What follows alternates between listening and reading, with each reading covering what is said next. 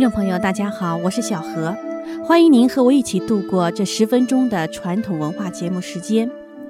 说到我们的这个节目是传统文化，这大半年来呀，我们谈的都是传统文化的真正的内涵的点点滴滴。很多听众朋友们可能都有这么一种感觉，哦，原来我们的传统正统文化这么美好，这么智慧博大精深呐，有一种豁然开朗的感觉。当然了，现代的中国人不了解我们自己传统文化的原因，就是中共对传统文化的破坏和曲解。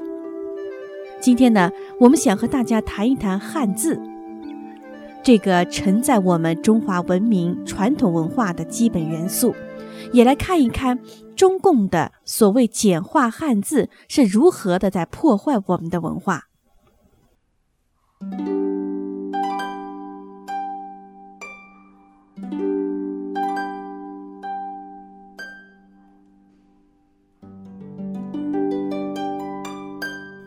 说的汉字，历史上有一个关于仓颉造字的传说，说仓颉是皇帝的史官，皇帝统一华夏之后，感到用结绳的方法记事远远满足不了要求，就命他的史官仓颉想办法造字。于是仓颉就在当时的渭水河南岸的一个高台上造屋住下来，专心致志地造起字来。可是他苦思冥想，想了很长时间，也没造出字来。说来凑巧，有一天，仓颉正在思索之时，只见天上飞来一只凤凰，嘴里叼着的一件东西掉了下来，正好掉在仓颉面前。仓颉拾起来，看到上面有一个蹄印，可仓颉辨认不出是什么野兽的蹄印，就问正巧走来的一个猎人。猎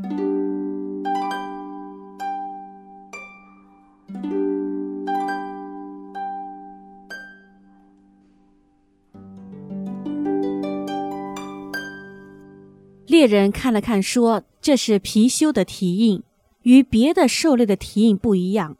别的野兽的蹄印，我一看也知道。”仓颉听了猎人的话，很受启发。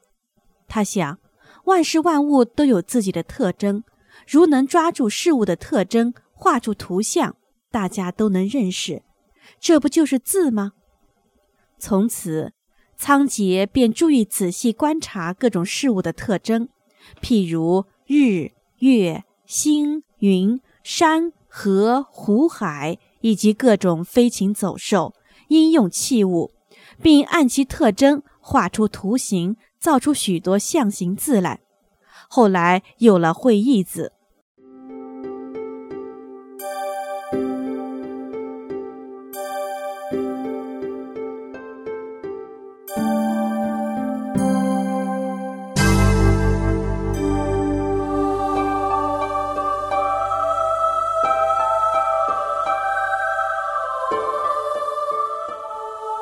中国古代汉语与中国古代文化一脉相承，博大精深。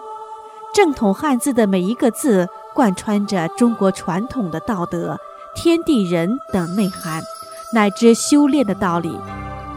因为古人其实是把观察、体悟宇宙万物的内涵，融入到了造字的过程中了。其实，在修炼界的人看来，中国的传统正统文化，包括汉字。都是神传文化，而近代简化字的出现，使得汉字的含义发生了变化，失去了它本身的内涵，逐渐的也就失去了我们文化的根了。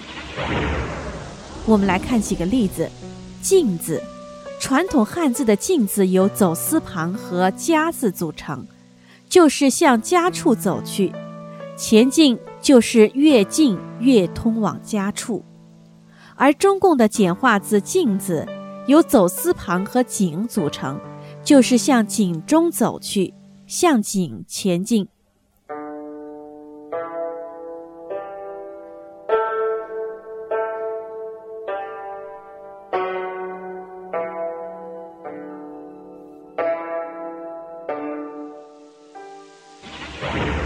再看“爱”字，爱是一种心理活动，要用心去爱的。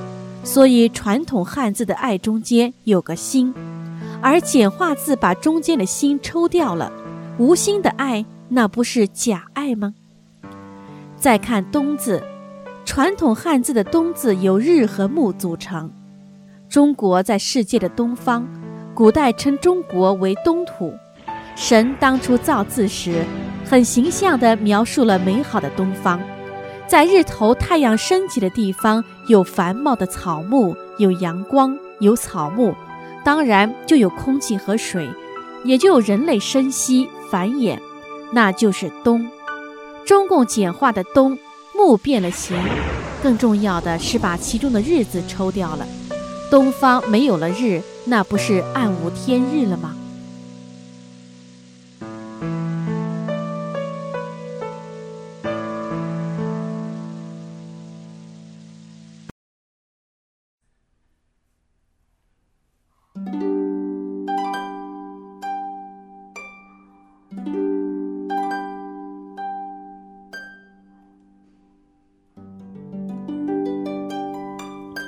再看“西”字，传统汉字的“西”是会意字，上面是个“阳”字，下面是我和兵戈的“戈”，“戈”是兵器，象形字“阳”表寄生，这个金属的“戈”使得“西”字充满了铿锵的阳刚气氛，因为要承担风险和责任，而献祭的“阳”又表明了“西”是富含自我牺牲敬神的。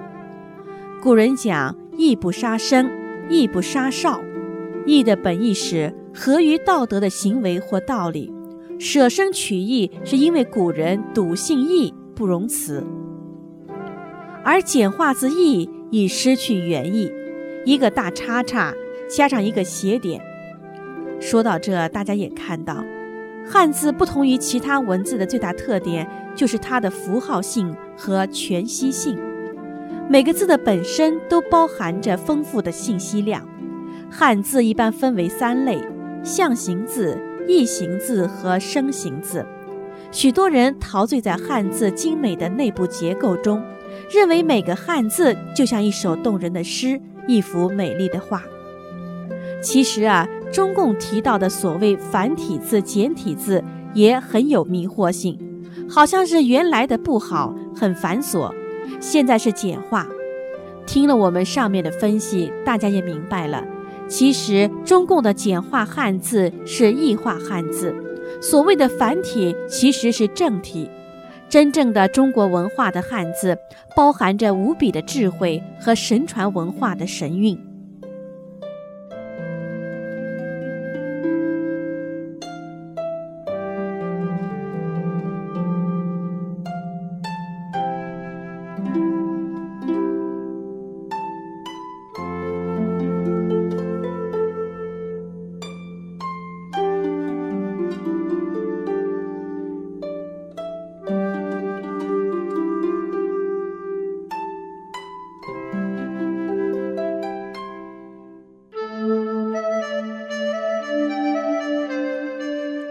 好，听众朋友，今天的节目时间又要到了，希望我们的节目对您有所启迪。好，明慧广播电台的网址是 h t t p 冒号双斜杠 m h r a d i o 点 o r g，欢迎您把自己的感想、意见和建议告诉我们。感谢您的支持和收听，我们下次节目再见。